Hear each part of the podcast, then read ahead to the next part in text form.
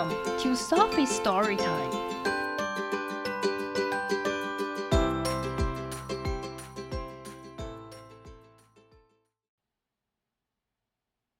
Today's story is The Caring Me I Want to Be, written by Mary Di illustrated by Emma Randall.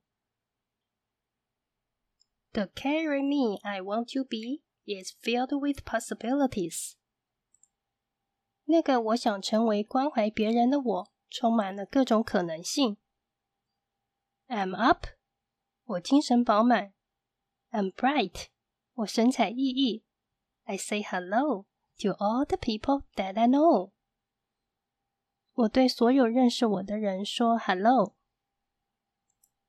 I share a smile，我对人微笑。I listen well，我细细聆听。I'm kind，我对人仁慈，as everyone can tell，每个人都可以体会到。I hug my pup，我抱抱我的小狗。I helped my sis，我帮帮我的姐妹。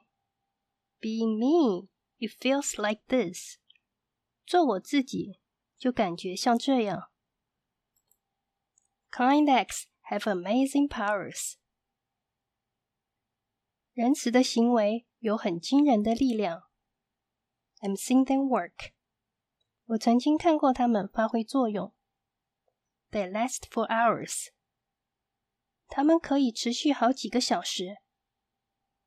When our crossing guard had the flu，当我们的路口守卫得了感冒时，a bunch of daisies helped him feel new。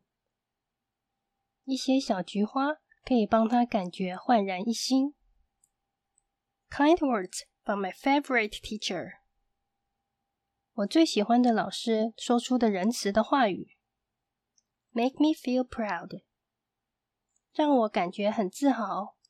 I'm a special creature。我是独特的。When friends are kind。当朋友表现仁慈的时候，I'm cheerful too。 我也感觉开心。We all feel good。我们都感觉很好。We stick like glue。我们如胶似漆。Kindness has a way of spreading。仁慈是有方法传播的。It starts with me。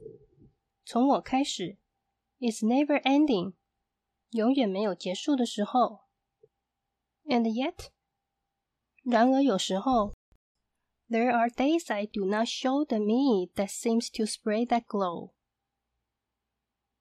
总是有几天，我没有表现出、散发出那种光芒的我。I scrunch my brow，我皱起眉头。I raise my voice，我调高音量。I act as if I have no choice，我表现的像我别无选择。then I remember，然后我想起，I do have a choice，我其实是有其他的选择的。Being kind，对人仁慈，It feels so good，感觉真的很好。It makes me happy，and it should，会让我很快乐，也应该如此。Nothing cures my bad mood faster or saves a playdate from disaster than being fair and gentle too。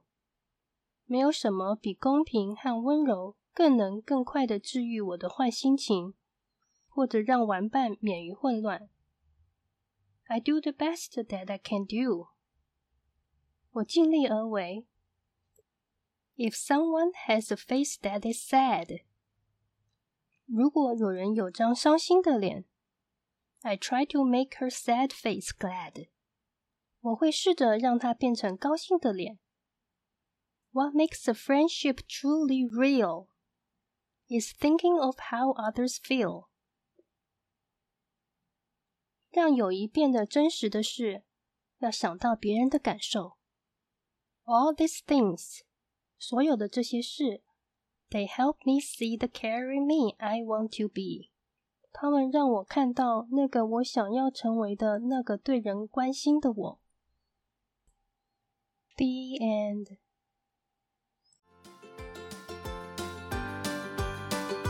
If you like the story, follow us and subscribe to our channel. Tell your friends too. Thank you and see you next time.